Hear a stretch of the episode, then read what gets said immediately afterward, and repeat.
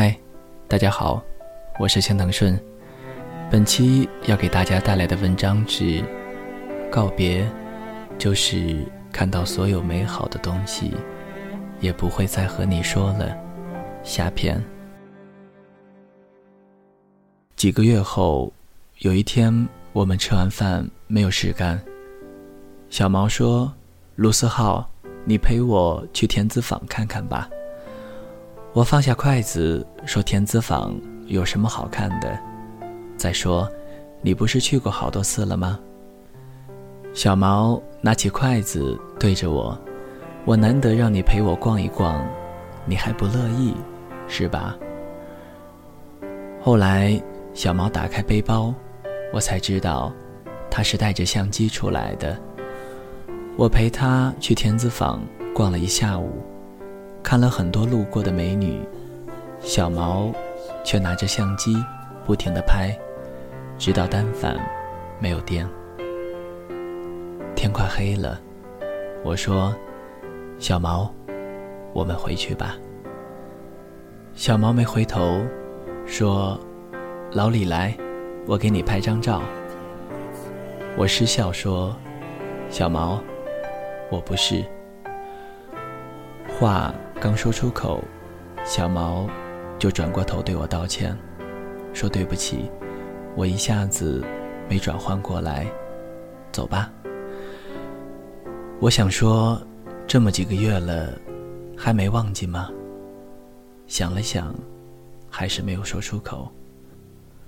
逛了一下午，手机也没了电，自动关机。我拿移动电源给它充上。小毛开机，熟练的输密码，突然就哭了。我一片空白，慌慌张张的找纸巾。小毛缓过神来说：“没事儿，我就是突然发现我的密码还是他的生日。我都习惯了，一直没在意。我现在就把密码改了。”吃完饭，我想送他回家。小毛摆摆手说：“不用，我想一个人坐地铁。”我说：“注意安全。”又是一年冬天，小毛一个人去了北京。老李已经离开了北京，小毛不是去找他的。那天，他传了张照片，说：“原来北京的冬天是这样的。”果然。每个人拍出来的感觉都不一样，还是要来看看。第二天，小猫回来了，又发烧了，烧得天昏地暗，烧了三天三夜。我们一脸担心，接他出院时，我们问：“小毛，你还好吗？”小毛突然间蹦了起来，说：“你看，我好着呢，我觉得我重生了。”回到家，小毛把自己所有的相册都上了锁，把朋友圈分享的歌都删了，卖了自己的相机，退了在上海租的房子。我担心小毛，发信息给他，小毛回：有时候，就算你站在那扇门面前，你也不想再开门了。你以为你在分享生活，可其实只是你一个人自娱自乐。我把回忆上锁了，不需要钥匙，就当是我自己的秘密。然后，小毛就离开了上海，再也没有在朋友圈里分享歌和照片。原本。你就是想分享给某个人看的。原本你写的话，就是想给一个特定的人听的。终于有一天，那个人已经无心在听，那又何必再写呢？后来，小毛还是没有割舍下摄影这个爱好。过了三个月，又买回了同一型号的相机。几个月后，我们再聚，他说：“还是同一型号的相机用的顺手。我问：“你还会再把照片分享给老李吗？”小猫摇摇头，叹口气。不知道是想起往事，还是如释重负。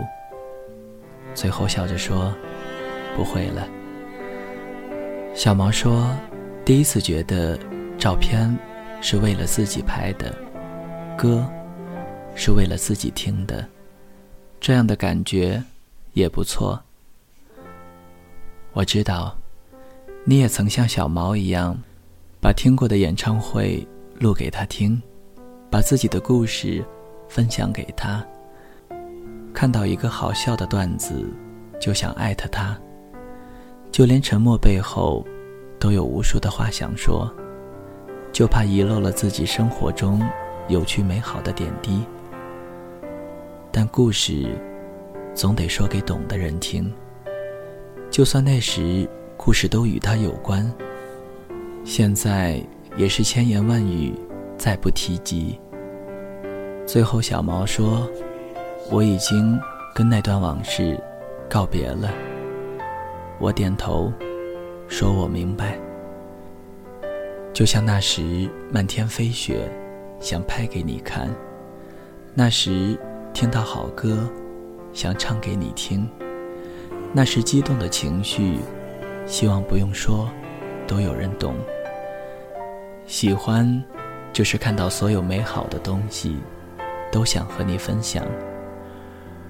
后来，走廊被黄昏染色，冬天被大雪唤醒，思念被歌曲收藏，却找不到分享的人。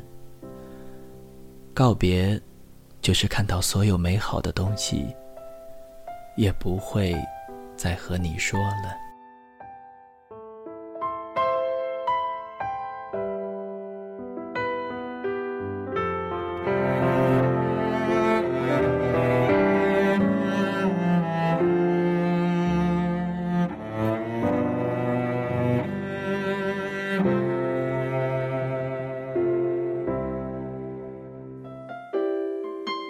谁的声音清唱婉转流年？